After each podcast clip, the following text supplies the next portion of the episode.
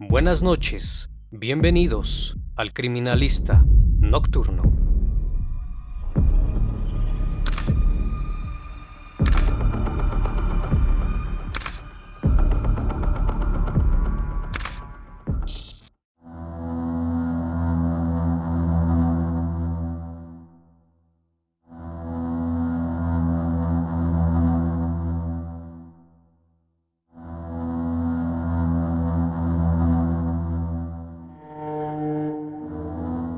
Siguiente caso se escribió el 13 de enero de 2018 en el municipio de Taxco Guerrero, México. Magdalena Aguilar Romero, de 28 años de edad, quedó de verse con su exesposo, César Gómez Arciniega, para recoger a sus hijos y verse con su madre en la iglesia del municipio para la misa anual de su bisabuela. La progenitora de esta llamó a la joven aproximadamente a las 5.30 de la tarde de ese día Después de eso, no volvió a saber de ella. Lo que se encontraría después realmente paralizaría a todos los presentes, incluso a la policía, dejando pasmados a más de uno.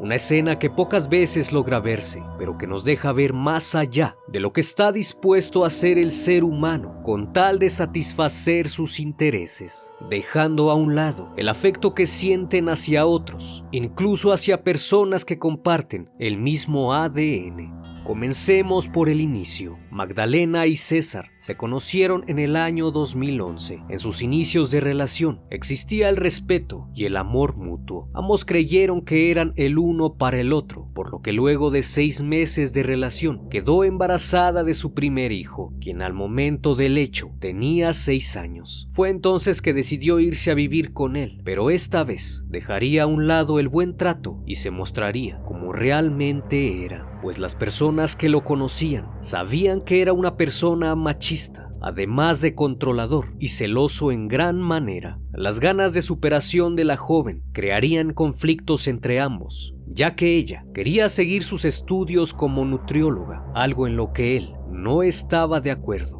ya que tenía que trasladarse hasta Iguala. Tampoco quería que ella trabajara, sino que se dedicara al cuidado de sus hijos y al hogar. Poco a poco, los problemas entre ambos se hicieron presentes, pues César cada vez más quería tener el control de la relación. En ocasiones golpeaba a su pareja, a tal grado que la joven tuvo que ser atendida por maltrato doméstico. El aspecto de Magdalena había cambiado significativamente, pues sus padres la veían desarreglada y algo demacrada, cosa que les extrañó bastante. Ella para complacerlo dejó de arreglarse, pues sus celos lo llevaban a episodios de ira incontrolables. La agresión física avanzó en gran manera, que en una ocasión lo llegó a denunciar incluso al Ministerio Público, pero al acudir no le dieron la importancia que ameritaba. Aún así, continuaron con su relación y ella se volvió a embarazar, esta vez de una niña que al momento del crimen tenía cuatro años. Luego de pensar si era la vida que realmente quería tener, en agosto del año 2014, con el apoyo de su familia, Magdalena, cansada de la agresión física y verbal por parte de su pareja,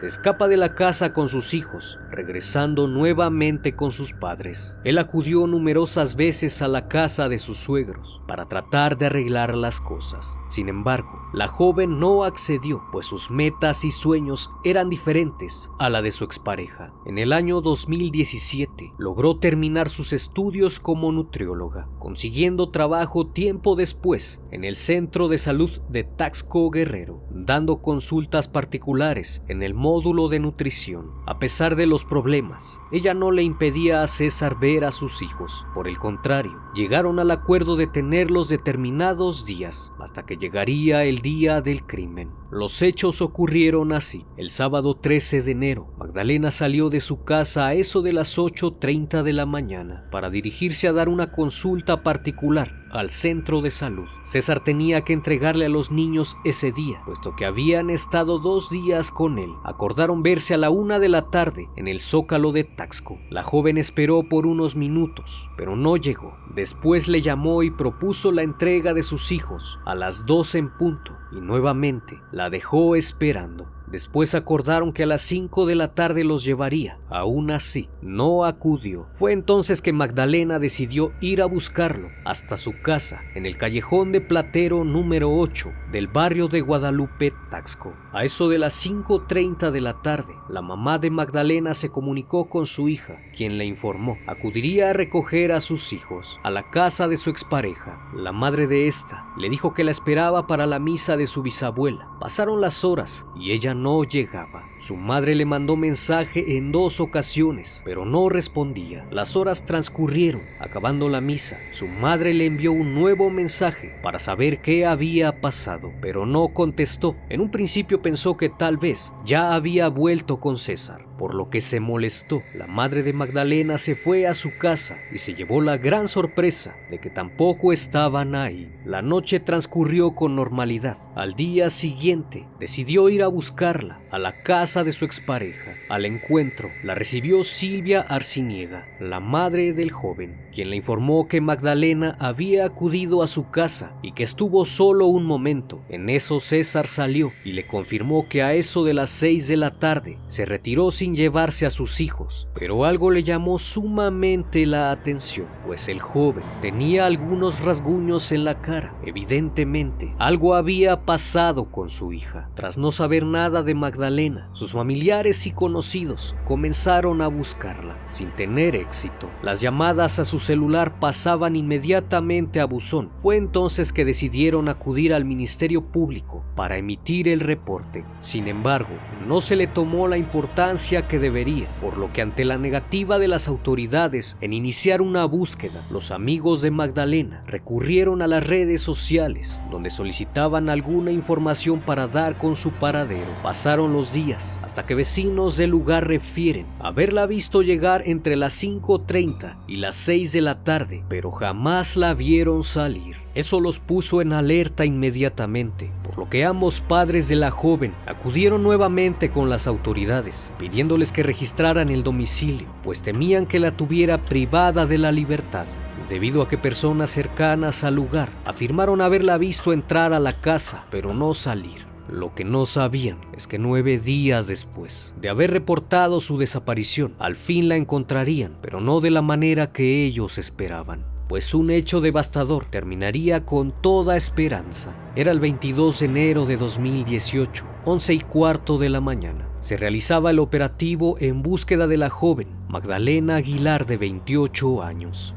La policía se encontraba en un local de César llamado El Botanero, donde vendía pozole con su madre en el número 5 de la calle Tercera de Guadalupe, en el barrio de Los Adobes, en un local aproximadamente de 3 metros de ancho, con un portón en color negro. Al interior se encontraban los utensilios propios de un negocio, sillas y mesas. Al fondo había una parrilla de tres quemadores. Encima había una olla de peltre que utilizaban para cocinar. Aquí es donde este caso horrorizó a la policía, pues al interior de la olla se encontraban las extremidades de un cuerpo, partes superiores e inferiores, yacían ya cocidas en una salsa roja similar al pozole. A simple vista se lograba ver un pie sobresalir de la misma. Al revisar el lugar, se percataron que en el piso había una bolsa de plástico negro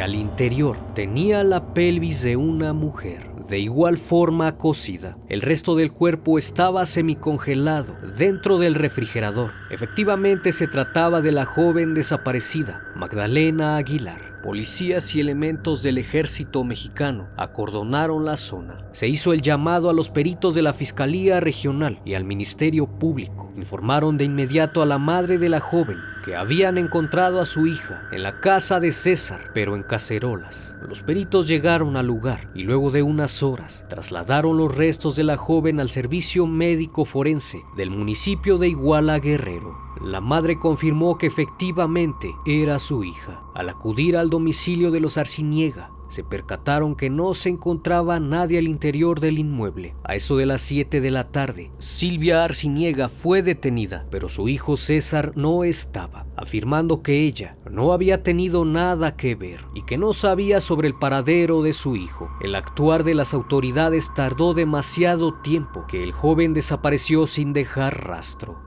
En las investigaciones preliminares, al indagar más en el caso, se contó con la declaración de vecinos que afirmaron haberla visto con César esa tarde. Sin embargo, jamás la vieron regresar o salir del lugar, agregando que los días anteriores lo habían visto entrar y salir y se le notaba tranquilo. De igual forma, vieron a Silvia, su madre, sin la mayor preocupación posible. Luego de eso, la madre de Magdalena testificó que vio a la expareja de su hija al día siguiente con arañazos en la pero lo que más impactó al cuerpo policíaco fue la declaración que hicieron los niños, pues a pesar de su corta edad, el mayor mencionó que sus padres empezaron a pelear hasta que su madre cayó al piso y su padre la tomó por el cuello. Luego de eso ya no despertó y su abuela los encerró en un cuarto. La investigación en el caso requirió peritos en criminalística, química y genética. Después de realizar la necropsia, el dictamen pericial reveló que la causa de la muerte fue asfixia por ahorcamiento. El dictamen de química forense determinó que tras la prueba de luminol aplicada en la casa de los Arciniega,